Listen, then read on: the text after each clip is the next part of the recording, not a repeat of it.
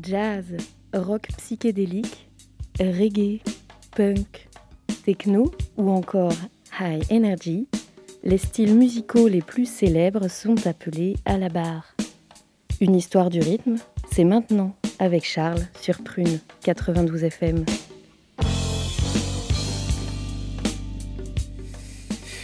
Bonsoir à toutes et tous. Merci à l'équipe de Version Papier pour leur euh, super son de Bruce Springsteen qui a commencé effectivement euh, sa carrière dans les années 70. Et en fait, ce qui est bien, c'est que ça fait une petite transition vers mon sujet, on va dire, alors de très loin. C'est-à-dire qu'il a commencé en 70 en Amérique et moi c'est là où je commence tout juste, on va dire, pour aller un peu plus loin, pour vous faire voyager. En fait, pour rappel, j'avais fait un épisode l'année dernière euh, sur la techno de Détroit. Euh, où en gros euh, cette techno avait commencé à la fin des années 70, début 80. Et pour vous rappeler un petit contexte à ce moment-là, pour amener au sujet de ce soir, en fait, c'était une ville qui était en fait en déclin où l'automobile américaine euh, s'est pris en plein fouet le choc pétrolier hein, années 70. Et malgré cette pagaille, les habitants de Détroit ont réussi à inventer une musique, inventer une façon de s'exprimer. En fait, la techno est née de ses cendres, de ce mythe américain, de son gigantisme et de sa frénésie technologique. Et pour autant, en fait, ces artistes noirs américains et leur techno n'a pas réellement perduré dans le Michigan de ces années 80-90, la faute à l'absence de public et de clubs adaptés. Et donc pour ça, la techno dont je vous parle, euh, elle a dû traverser l'Atlantique. Oui, car en fait, la techno, comme on l'entend aujourd'hui, n'était qu'un courant expérimental dans les années 80. Ce qu'on sait moins, c'est que cette musique, euh, elle doit beaucoup à l'Allemagne. Oui, c'est bien ce pays dont je vous parle qui, dans les années 80, elle a dû traverser une, période très compliquée euh, due à une sortie de la Deuxième Guerre mondiale particulièrement rude euh, et due notamment à la création des deux blocs qui datent de 1949. Pour faire simple en fait et ne pas aller dans les détails, c'est une Allemagne divisée en deux blocs. Donc un à l'ouest qui est capitaliste et libre et l'autre à l'est qui est communiste mais sous en fait une dictature. Berlin, la capitale, subit le même sort, divisé en deux, avec un mur au milieu, le fameux mur de Berlin, qui est signe d'une frontière en fait infranchissable. On le voit en fait dans les rivalités euh, architecturales entre les deux parties de la ville. Il y a beaucoup de reconstructions dans les années 70 après la guerre, et en fait c'était un bon moyen de différenciation. Et cette frontière, en fait, elle n'est pas que physique tout sépare les deux blocs. Euh, la vie à l'Est est particulièrement compliquée. Les habitants en fait subissent une crise économique particulièrement grave euh, à partir des années 70, alors que c'est beaucoup moins évident dans l'Allemagne de l'Ouest, euh, grâce notamment au fameux plan Marshall qui date de la fin de la Seconde Guerre mondiale. Et même on constate aussi un gouffre du côté artistique. À l'est, toujours de l'Allemagne, la musique était en fait contrôlée par l'État. Ce sont surtout des chants traditionnels et de la musique pop euh, grand public. Et il y a peu d'expérimentation. Et les punks, en fait, n'étaient pas le bienvenu, le rock en général. Il y a vraiment. Ce qu'on peut y voir, c'est les sous-genres de musique électronique, comme euh, par exemple le breakdance, euh, assez curieusement. Et si on veut écouter de la musique électronique, il faut utiliser la radio, malgré les interdictions. Et ça va être des émissions de l'Ouest, que c'est Est berlinois, captent, comme par exemple Radio for You, qui passe constamment, par exemple, de l'acid house. Et à l'époque, les fans enregistrent en fait les passages de l'émission qu'ils préfèrent sur des cassettes pour repasser ces musiques plus tard. Et en fait, à l'Est, tout simplement, ces cassettes valaient euh, de l'or. Hein. Et donc il faut se tourner vers l'ouest pour voir certains artistes allemands jouer une version planante du rock que l'on appelle Kosmisch Music ou Krautrock. Et ce sont ceux que l'on retrouve dans en fait mon épisode sur la musique euh, ambiante, la musique dite planante, que vous pouvez retrouver aussi sur euh, prune.net, qui va parler beaucoup plus de cette période-là, qui est extrêmement intéressante et à l'origine de beaucoup de choses. Et en fait, euh, grâce à la liberté que donnent les institutions démocratiques de l'Ouest, un certain nombre d'artistes profitent de l'accès aux synthétiseurs américains pour proposer des longues boucles hypnotiques. Et ce sont déjà en grande partie des Berlinois qui sont à l'origine de, ce style de musique, comme euh, Klaus Schulz, Tangerine Dream, Ne ou encore Faust. La, ville connaît déjà une première reconnaissance internationale grâce à ça. Au point que, par exemple, dans ces années-là, donc à l'ouest évidemment, David Bowie, au moment d'expérimenter davantage ce terrain assez synthétique, il va tout simplement se rendre à Berlin pour acquérir ce savoir-faire en fait. Bref, vous l'avez compris, Berlin est une place importante durant ces années 70 en matière de musique électronique. Mais on est encore loin de la techno de Détroit et de sa petite sœur berlinoise qui arrivera un peu plus tard. La suite de cette histoire, on la doit notamment à Kraftwerk, qui est un célèbre groupe de l'ouest de l'Allemagne, hein, originaire de Düsseldorf. Et ils vont vraiment populariser cette musique électronique. Donc là, ça va être un genre bien pop. Et ils vont la faire traverser justement aux États-Unis, où justement les habitants de Détroit vont pouvoir s'en inspirer durant ces années 80. Et là, je reviens au tout début de l'émission, c'est là qu'ils vont faire la fameuse techno, hein, ces années 80. Et évidemment, je vous laisse écouter l'émission que j'ai faite euh, en novembre 2021 sur ce sujet-là, qui va étayer toute l'histoire de la ville euh, des années 80 avec euh, Underground Resistance, etc. Bref. Donc pendant ce temps, durant ces années 80, revenons à Berlin, hein, qui continue toujours d'être un haut lieu de cette contre-culture, hein, malgré son morcellement et aussi en fait est centre malgré elle de l'attention mondiale en matière euh, politique mais aussi diplomatique. Euh, la, capitale allemande en fait euh, devient quand même une place importante de rock cette fois-ci, s'éloignant de sa spécialité électronique. Et on peut pas dire qu'il y a une scène techno ou house qu'on peut déjà trouver aux États-Unis ou dans les antichambres anglaises, belges ou hollandaises dans les années 85-88. Euh, dans l'ouest de la ville, hein, les artistes du monde entier affluent. Il y a un esprit de liberté, euh, les, loyers sont bas. Il y a aussi une culture DJing, mais ça reste très disco, avec notamment le, Métropole, un club qui est connu par exemple pour avoir ramené les Dépêche Mode ou Front 242, euh, qui est voilà, durant ces années 80. Et les fans de musique électronique écoutent tous de la même musique via, encore une fois, Radio for You, avec la fameuse Monica Dietl. Il n'y a pas de production locale. Si on veut chercher de la techno allemande dans ces années 80, il ne faut pas aller donc à Berlin, comme vous l'aurez compris, mais plutôt à Francfort, par exemple, dans d'autres villes de l'Ouest. À Francfort, il y a vraiment un réseau de producteurs, de labels, avec en tête de file le légendaire euh, label qui s'appelle Techno Drum International, et les membres fondateurs sont Andreas Tomala et Marcus Nicolai, qui forment à eux deux le duo euh. Donc ces deux natifs de Francfort sont intimement liés à l'arrivée de la techno en Allemagne via leur soirée par exemple Techno Club hein, depuis 84, mais aussi grâce à leur propre production venant du label, du label évidemment Technodrome International. On raconte que l'idée de la techno en fait euh, comme style musical leur est venue pour eux lorsqu'ils travaillaient dans un magasin de disques pour parler d'un éventail de musique de dance électronique aux clients. Euh, ils utilisaient cette expression pour en parler et forcément ils ont voulu le produire. Voilà. Et bien qu'ils soient liés à la techno, leurs productions sont tout de même encore. Euh, enfin, on trouve aujourd'hui que c'est beaucoup plus de l'EBM ou de la New Beat. Et sorti en 89, leur morceau Fahrenheit en est une preuve probante. On ressent un mouvement industriel avec des voix robotiques qui feraient pâlir les pionniers de Détroit. Assez parlé, je vous laisse avec Fahrenheit du mot d'éthique.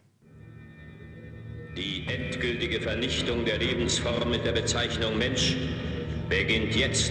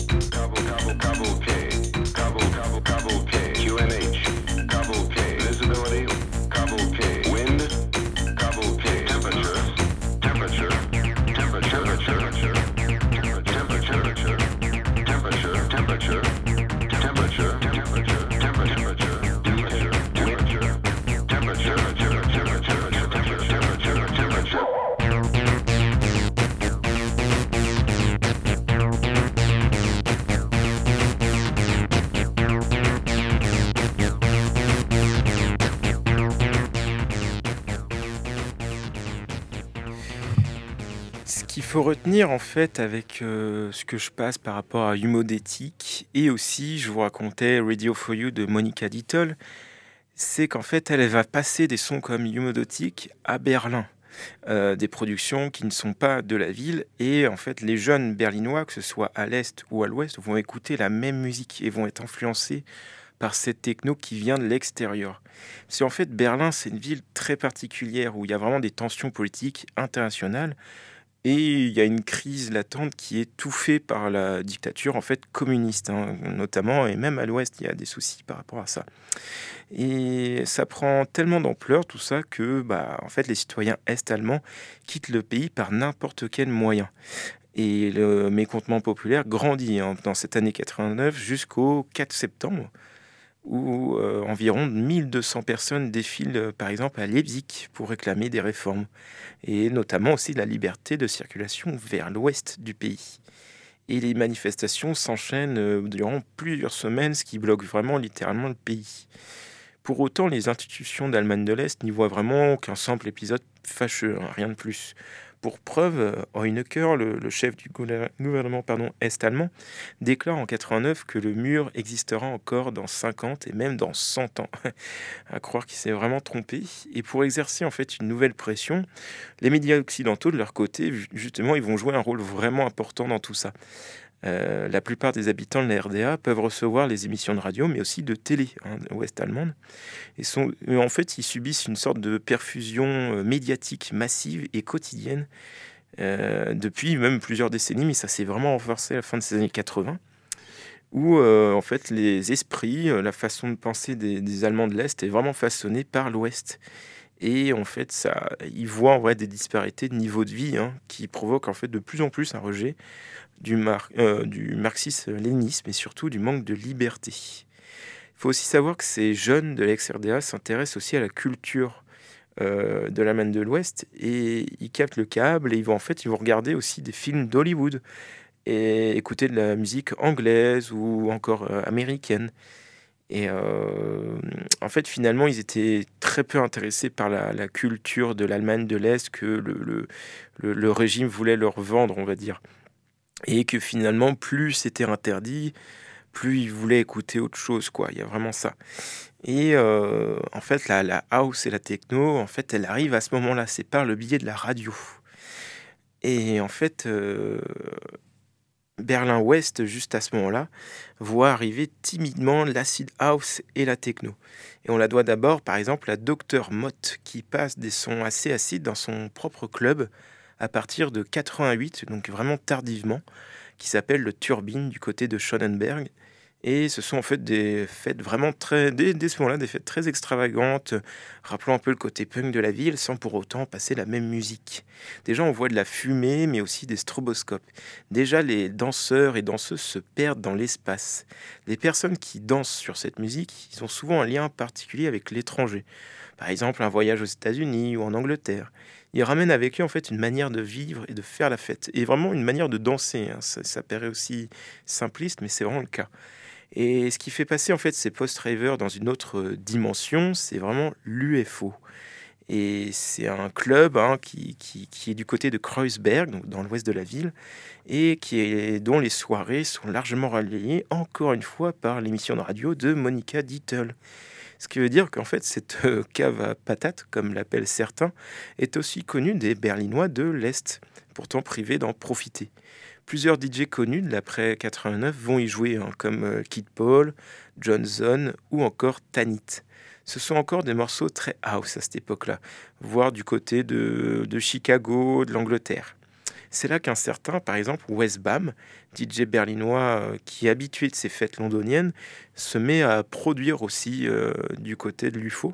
Et grâce à l'acquisition notamment de synthétiseurs tels que le fameux 808, euh, hein, le Roland TR 808, il produit son premier album Acid House qu'il appelle The Cabinet, donc en 89. Et fort de cette nouvelle production, une première pour l'acid house à Berlin, Wes Bam est invité avec Kid Ball à mixer à la Love Parade, un nouvel événement public organisé par Dr. Mott, le fameux DJ de Turbine dont je vous parlais, et mais aussi de sa compagne Danielle De Picciotto. La première édition, en fait, est très particulière. Le groupe se met à distribuer des centaines de flyers en ville quelques jours avant, donnant la date du 1er juillet 1989 comme moment propice pour défiler dans les rues avec leur le propre sound system. Le jour J, c'est un petit succès pour le groupe de jeunes ravers berlinois. Plus d'une centaine de danseurs sont venus suivre leur camion au son de Westbam et consorts, avec notamment le morceau The Wall, qui veut dire donc le mur, en hommage à ce qui les sépare de l'autre moitié de la ville. Donc vous êtes bien à Berlin, le 1er juillet 1989, et vous décidez de suivre ce qui est dit sur l'un de ces flyers qui vous promet une participation à la journée mondiale des fêtards. Et voici que Westbam commence les hostilités.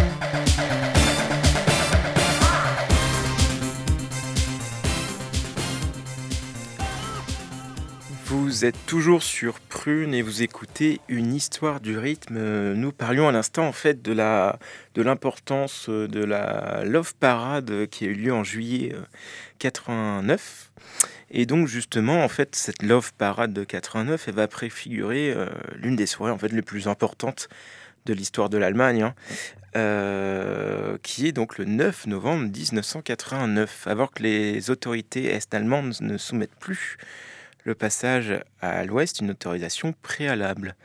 Donc, ce qui veut dire qu'on n'a plus besoin d'avoir une autorisation pour passer la frontière. Ça n'a l'air de rien, mais en fait, ça, c'est le résultat d'un enchaînement de manifestations contre le régime et la reprise d'une immigration massive de l'Est à l'Ouest, et plus d'un changement de gouvernement récent. Si bien que le soir même de l'annonce qui a eu lieu encore sur ces fameuses radios dont j'arrête pas de vous parler depuis le début, euh, les habitants des deux blocs se dirigent simultanément vers le mur dès le soir même pour le détruire, mais vraiment physiquement. On a vraiment tout un tas de photos, je pense que vous l'avez vu dans vos manuels d'histoire, hein, c'est très connu. Et en fait, ils ont franchi eux-mêmes la ligne de démarcation des deux Berlins. Donc en fait, c'est simplement la chute du mur de Berlin ce soir même. Et ensuite, euh, ce qui se passe, c'est que vraiment euh, ceux de l'Est vont à l'Ouest, ceux de l'Ouest vont à l'Est. Ils vont vraiment interchanger pour voir l'autre monde, en fait. Un monde qu'ils ne connaissent pas si bien que ça. Et il se trouve que les Est allemands vont justement, eux, aller dans les disquaires de musique électronique, par exemple, mais aussi dans les magasins de hi-fi pour acheter de quoi écouter, de, quoi euh, mixer. Et, euh, et je vous cache pas qu'aussi le soir même, évidemment, il y a eu des soirées mémorables. Hein. Euh, en fait, les, les, les, les, Allemands de l'Est allaient justement à l'UFO, dont je vous parlais, l'UFO, le club de l'Ouest, euh, Berlin qui passait de la musique électronique. Et euh, en fait, ils étaient plutôt étonnés. Ils pensaient que ça allait être tout beau, tout luxueux, mais en fait, non. L'UFO, c'est un tout petit club qui, qui, concerne que certaines personnes de l'Ouest. C'est vraiment, ils pensaient que c'était le luxe, l'opulence. En fait, ils se sont vraiment un peu trompés sur toute la ligne. Et en fait, c'est à ce moment-là, à partir du, de, que le mur a vraiment tombé, que toutes les choses vont vraiment véritablement bouger dans la ville. Euh, on a vraiment une occasion pour tout le monde, chaque habitant, de créer quelque chose. On sent qu'il y a des choses à faire, que les bâtiments sont vides, que des personnes ont accès à du matériel. Et une semaine après la chute du mur, l'UFO, lui, va déménager de Kreuzberg pour un ancien supermarché low cost du côté de Schonenberg, donc toujours à l'ouest. Et c'est un petit club hein, qui va accueillir 300 personnes, qui est pas très bien isolé, les voisins se plaignent souvent. On y trouvait en fait une communauté déjà très soudée. Euh, avec du coup des nouveaux fêtards de l'Est qui arrivaient au compte-gouttes et qui étaient reconnaissables par leur style, leur style vestimentaire. Et au fil de l'eau, on trouve euh, un mélange de jeunes de l'Ouest, sans un sou, et leur homologue de l'Est, croyant arriver dans des espaces justement luxueux. Et euh, c'est aussi le lieu où la communauté gay va justement rencontrer la communauté raver. Pour rappel, la scène gay, elle, c'est la scène du métropole, donc je vous parlais au début. C'est une scène qui écoutait des sons beaucoup plutôt pop, hein, qui était dans des clubs très disco, avec notamment de la high energy. Euh, encore une fois, il y a aussi, si vous voulez vous intéresser à cette euh, communauté, ou du moins à la scène de la high energy de ces années 80, il y a un super euh, podcast que j'ai fait qui est sur le prune.net. N'hésitez pas à y faire un tour. Et donc en fait, pour retourner à l'UFO, donc ça devient un endroit où toutes les communautés se rencontrent, hein, vraiment, véritablement. Mais aussi ce que ce qu'apporte notamment la communauté gay dans la communauté river, c'est la safe place. Euh, il disait notamment, il y a vraiment des témoignages qui disaient que chacun pouvait faire n'importe quoi, chacun pouvait se déshabiller, danser comme il voulait, euh, draguer qui il voulait, etc., etc. Et on avait vraiment, par exemple, j'ai un témoignage qui disait qu'une femme pouvait danser quasiment nue euh, à l'UFO sans se faire emmerder, alors que c'était juste impensable dans tous les lieux qui existaient auparavant en Allemagne, ou du moins à Berlin à cette époque. Et dans le même temps, du côté de Berlin-Est, euh, ça devient en fait un immense terrain de jeu pour ces jeunes. la plupart des immeubles datent de la fin de la Seconde Guerre mondiale et beaucoup en fait sont inoccupés. C'est une ville totalement endormie et il y a peu de monde dans les rues. L'Ouest, c'est tout l'inverse. Hein. Il n'y a plus de place, en fait. C'est vraiment, on est vraiment sur euh, le jour et la nuit. Et donc, en fait, euh, l'Est, ça devient vraiment un laboratoire artistique. C'est le paradis des squatteurs et autres fans d'urbex. Pour la scène rave, c'est une occasion qu'il ne faut surtout pas laisser tomber. Une clique emmenée par Wall XDP, Zappa et Johnny Stieler vont créer l'Ecstasy Dance Project. Non, non loin, donc non pas cette fois-ci donc dans Berlin-Ouest, comme vous l'aurez compris, mais plutôt à l'est, alors même que la population fuit cette partie de la ville. Donc en fait, ce sont des amateurs. Ils n'ont pas de platine, mais des lecteurs cassettes, quelques stroboscopes et une sono euh, vraiment moyenne.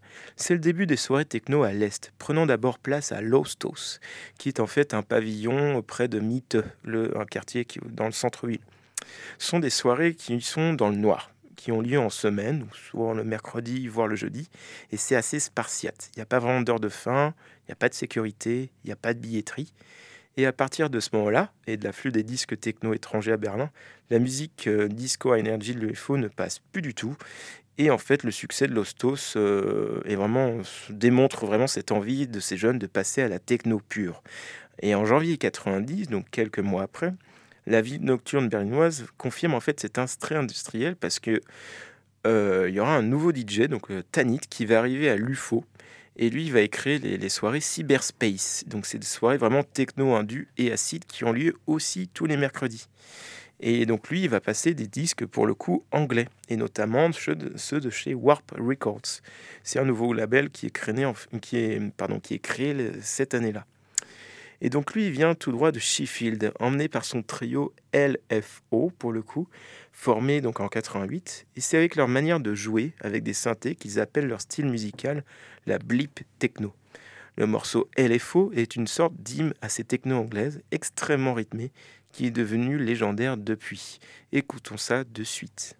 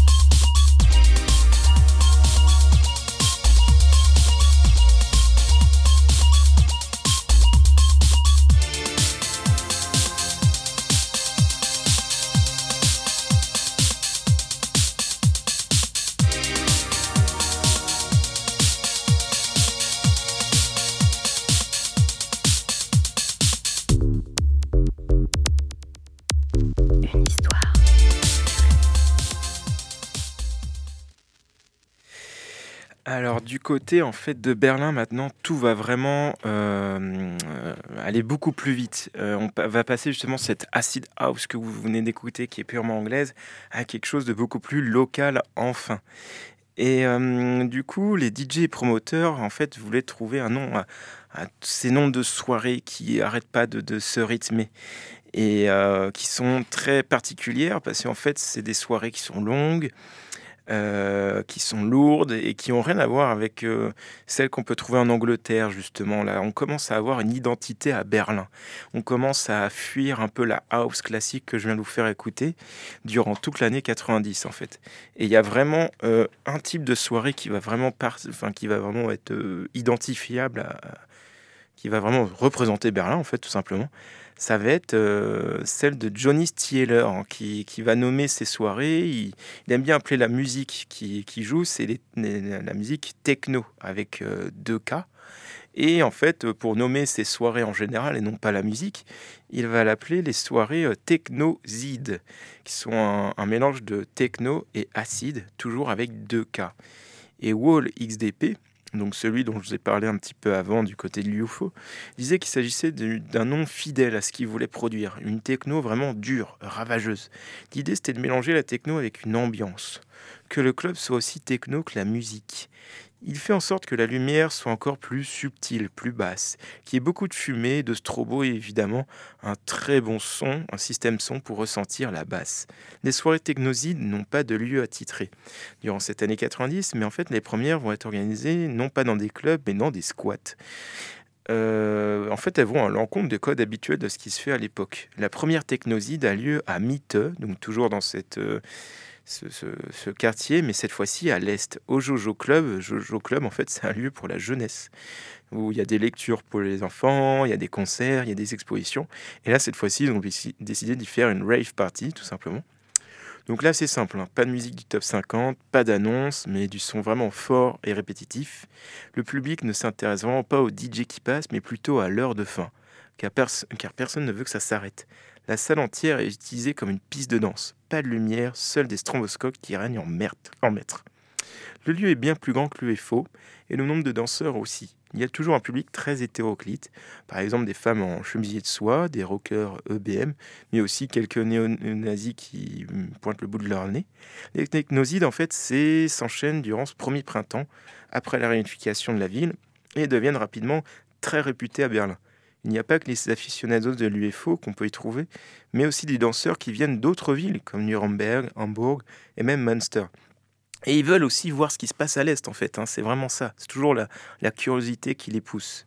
Et en fait, Stéphane Schwanke, un organisateur de soirées berlinoises, disait à ce propos Les gens demandaient toujours des sons rave. Après un disque qui les avait mis par terre, il en fallait absolument qu'ils leur fassent se dire Waouh Il y avait ces disques où on partait sur une ligne de basse, bien carabinée, à vous découper les dents puis un passage en breakbeat, et soudain cela devenait totalement house en prenant avec une voix samplée.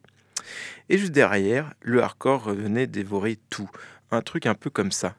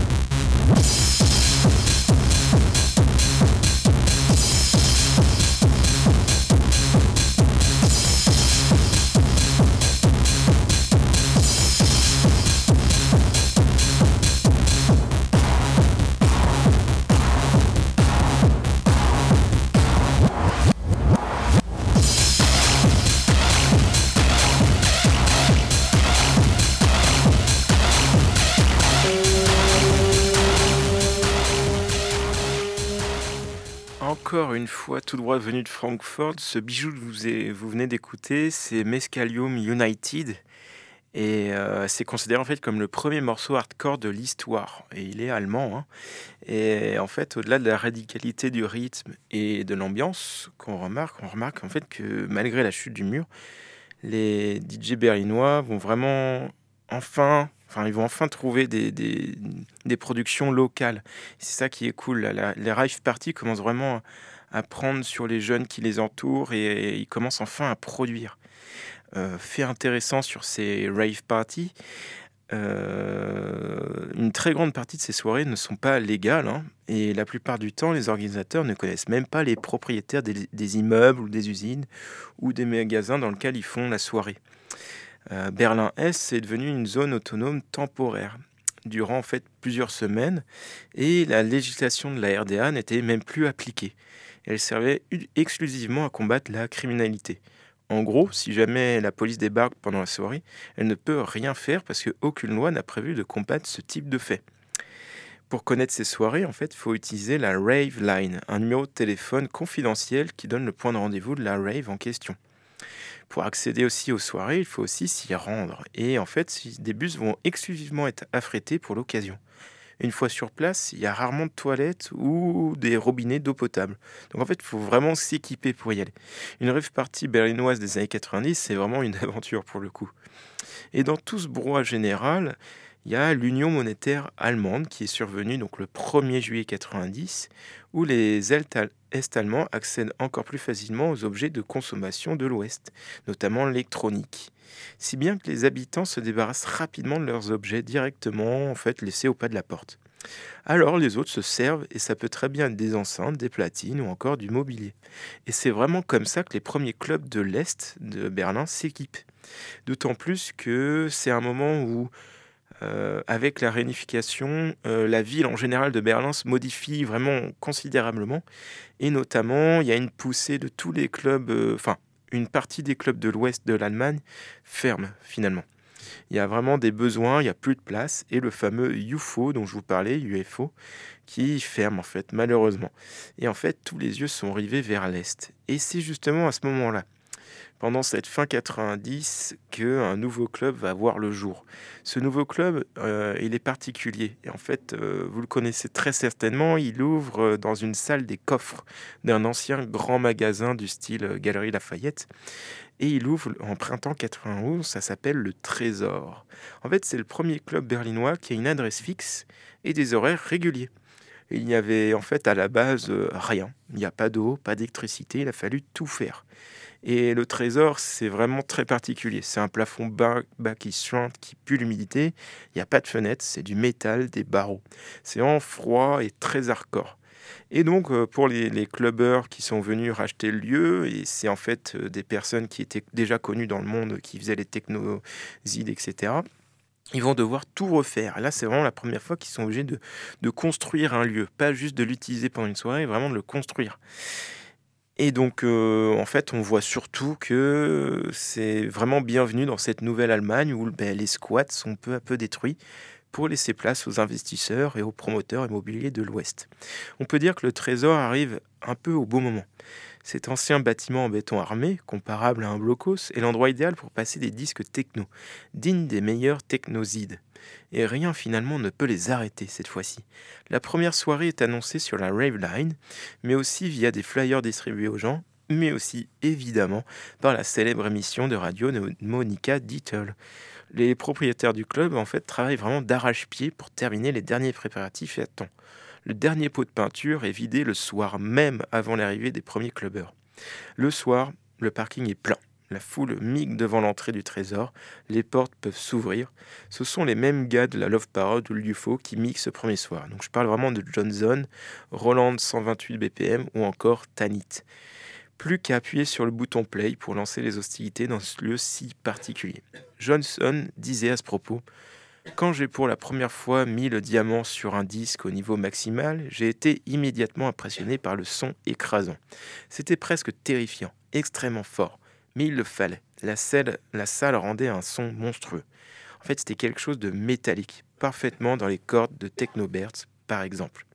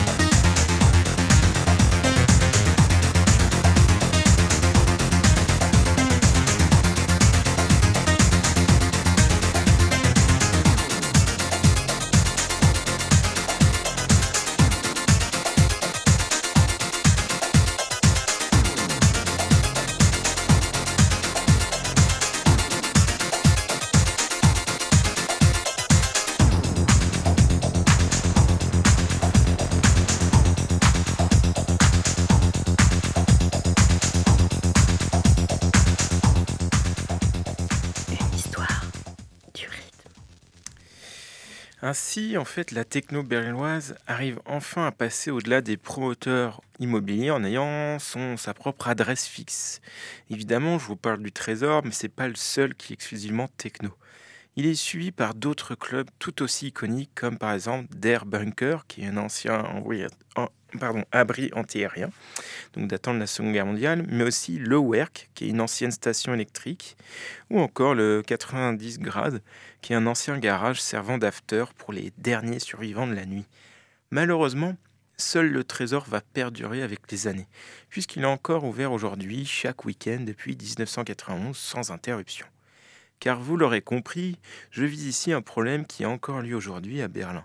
Même dès les débuts, durant ces années 90-91, les lieux de fête doivent composer avec les besoins économiques de la ville, qui ne cesse de grandir et construire au détriment de son histoire architecturale et culturelle. Car la techno se veut culturelle comme un témoignage direct de cette époque de réunification, de retrouvailles et de fêtes. La techno est synonyme d'amour et de paix avec l'inconnu, comme l'Est et l'Ouest, comme ce qui a résonné en fait durant ces nuits après la chute du mur. C'est dans cette optique que Dr Mott et consorts ont décidé de créer la Love Parade dont je vous parlais précédemment. Et en fait, Dr Mott était fier d'avoir créé une communauté à travers ça, ou bien on se retrouvait en fait dans ces clubs. Il disait à ce propos, je me demandais si nous étions sur le point de fonder une religion une proto-religion païenne dont les fidèles et les tribus se retrouvaient tous les week-ends pour leur danse rituelle, pour prier le dieu Groove et renforcer le sentiment de communauté. Et le Summer of Love 91 sonne comme l'apothéose de la rave party berlinoise. La Love Parade de 91 est encore plus grande, rassemblant cette fois-ci des milliers de danseurs et danseuses. C'est un rassemblement pour l'amour de la musique électronique, un défilé de berlinois suivant des poids lourds chargés de sound systems puissants. La techno traverse la rue de Berlin et la police ne sait pas quoi faire. Elle n'a pas prévu ce genre de manifestation. En fait, la Love Parade, ça a permis de libérer ces jeunes Allemands.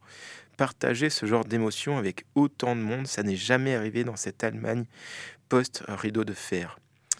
En fait, ça a libéré aussi un tas de choses complètement taboues. Alors qu'il ne fallait pas montrer ses sentiments, tout d'un coup, on pouvait s'embrasser, se mettre nu, danser sur le toit d'un camion et danser dans les plus grands boulevards de Berlin.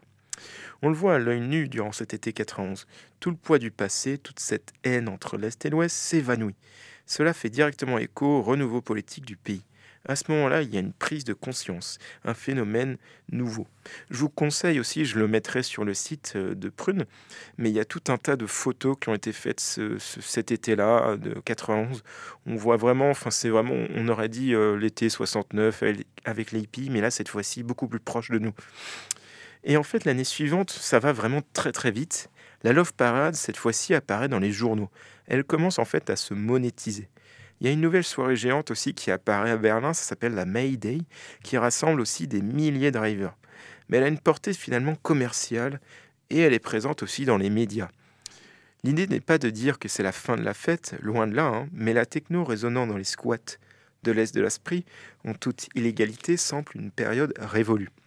Les soirées ont continué après, les clubs sont toujours très qualitatifs et l'esprit communauté libre et uni existe encore et toujours à Berlin, là-dessus rien à dire. Sauf que beaucoup s'accordent à dire que quelque chose a changé en 93. D'après Paul Kalwenner, donc un artiste très important de la ville de Berlin aujourd'hui, qui fait partie de la deuxième génération d'artistes, dit dans le magazine Rolling Stones, 1993 doit être à la limite. Parce qu'alors, d'une manière ou d'une autre, la techno a perdu de son charme, en 1994, en album, on avait déjà des versions techno de Somewhere Over the Rainbow et la chanson des Schtroumpfs. Tout s'est commercialisé très vite ici. Donc si on devait conclure, il faut tout de même rappeler que très peu de genres musicaux ont pu, comme la techno, transmettre un tel bonheur partagé à des gens venus d'horizons aussi disparates. Aux premières fêtes vinrent les breakdancers de l'Axendanderplatz, les hooligans et les supporters de foot, les anciens punks de l'Est et les accros à la radio. Ils y croisèrent un fourre-tout de Berlin dans l'Ouest, des gays de Schonenberg, des squatteurs de Kreuzberg, des étudiants, des artistes, des soldats anglais en permission, des expatriés américains venus à Berlin pour profiter de ces loyers modiques. Les, oppositions ne comptaient plus, du moins l'a-t-on cru pendant un moment. D'où l'on venait et ce que l'on portait non plus. tant que l'on participait. Tout était maintenant dévoué à la musique et à cette nouvelle intimité sur et à côté du dance floor. Cette communauté extatique qui se retrouvait tous les week-ends se voyait vraiment comme une famille, au moins les premières années. Et c'est ce que vous faire transparaître le fameux Dr Mott en 92 lorsqu'il sort le morceau le plus iconique du Berlin post-mur qui s'appelle Der Klang der Family. On peut le traduire par le son de la famille. C'est en fait sur le son de cette communauté, si hétérogène, mais regroupée autour d'unité, peut-être la plus universelle, qu'est la fête et la danse. Merci encore à toutes et tous pour l'écoute. Un immense merci à Nelson à la technique et à Mélie à l'écriture. Si le sujet vous a plu, n'hésitez pas à faire un tour sur le site internet Prune, où je laisserai beaucoup de sources il y a aussi beaucoup de documentaires très intéressants. Vous pouvez bien évidemment passer le week-end à Berlin, même pour profiter du célèbre trésor, mais aussi de la prochaine Technoside qui existe encore aujourd'hui avec toujours DJ Tanit qui à mon avis à la soixantaine et qui fait toujours des soirées à Berlin. En attendant, voici le son de la famille de Dr. Mutt et Three Phase, Guten Abend. Thank you.